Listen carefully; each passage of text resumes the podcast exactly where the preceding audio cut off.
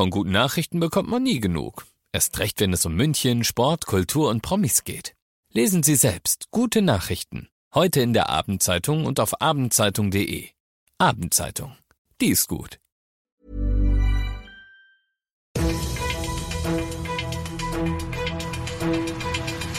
95 5 Charivari, das München Briefing, Münchens erster Nachrichtenpodcast. Mit Christoph Kreis und diesen Themen.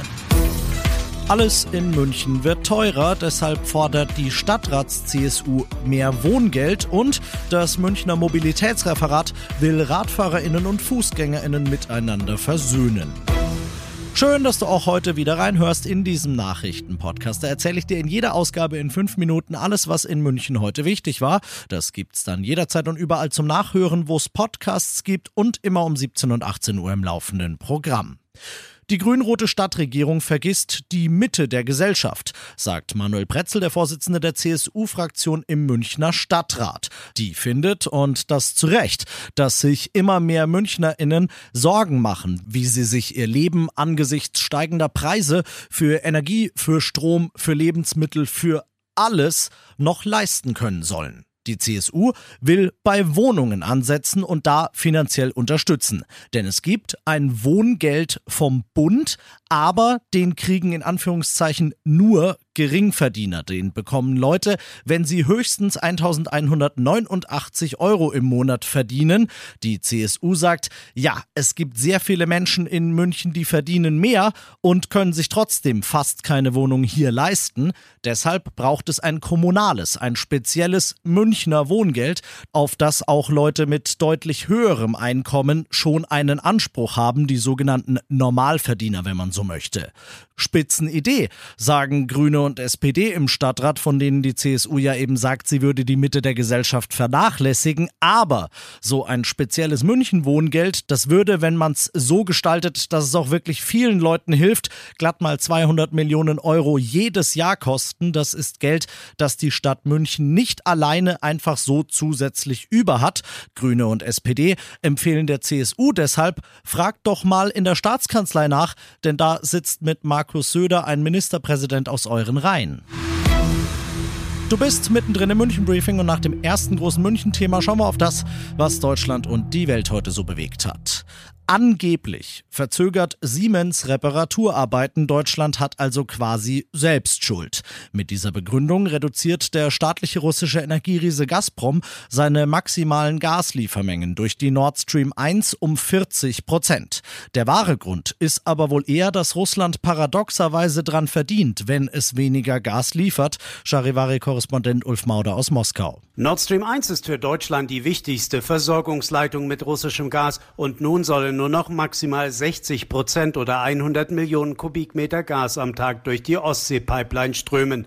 Das dürfte insgesamt die Preise weiter in die Höhe treiben, denn schon bisher heizen Lieferrückgänge den Energiemarkt auf. Russlands Staatshaushalt aber profitiert wegen der hohen Preise auf den Energiemarkt von den Einnahmen aus dem Öl- und Gasverkauf.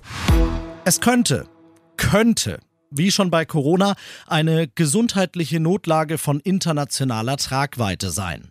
Ob es das in puncto Affenpocken ist, das muss jetzt ein Notfallausschuss entscheiden, den die Weltgesundheitsorganisation WHO heute einberufen hat.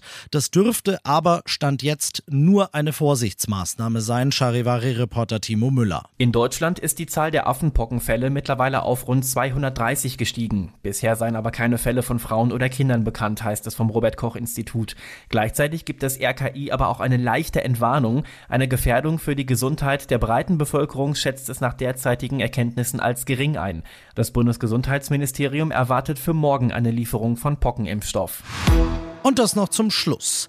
Sie soll für mehr, naja, vielleicht nicht unbedingt Liebe, aber zumindest mehr Freundlichkeit und Rücksichtnahme unter Fußgängern und Radlfahrern sorgen. Das Münchner Mobilitätsreferat hat heute eine Kampagne unter dem Motto Hashtag unterwegs mit Herz gestartet, denn gerade jetzt im Sommer gibt's immer wieder da Knatsch, wo viele Radfahrer und Fußgänger aufeinandertreffen und gleichzeitig wenig Platz ist. Und das soll und muss ja nicht sein. Genau an diesen Stellen verteilt das Mobilitätsreferat deshalb jetzt Infobroschüren, Herzchenaufkleber und Süßigkeiten. Heute noch bis 19 Uhr an der Reichenbachbrücke und wir sind auch in den nächsten Tagen noch unterwegs am Viktualienmarkt, am Englischen Garten, im Westpark. Kommt vorbei und holt euch an der Candy Bar eine Stärkung. Wir freuen uns auf euch. Ich habe mich bereits gestärkt und ich kann dir flüstern, absolut köstliche Himbeerbonbons.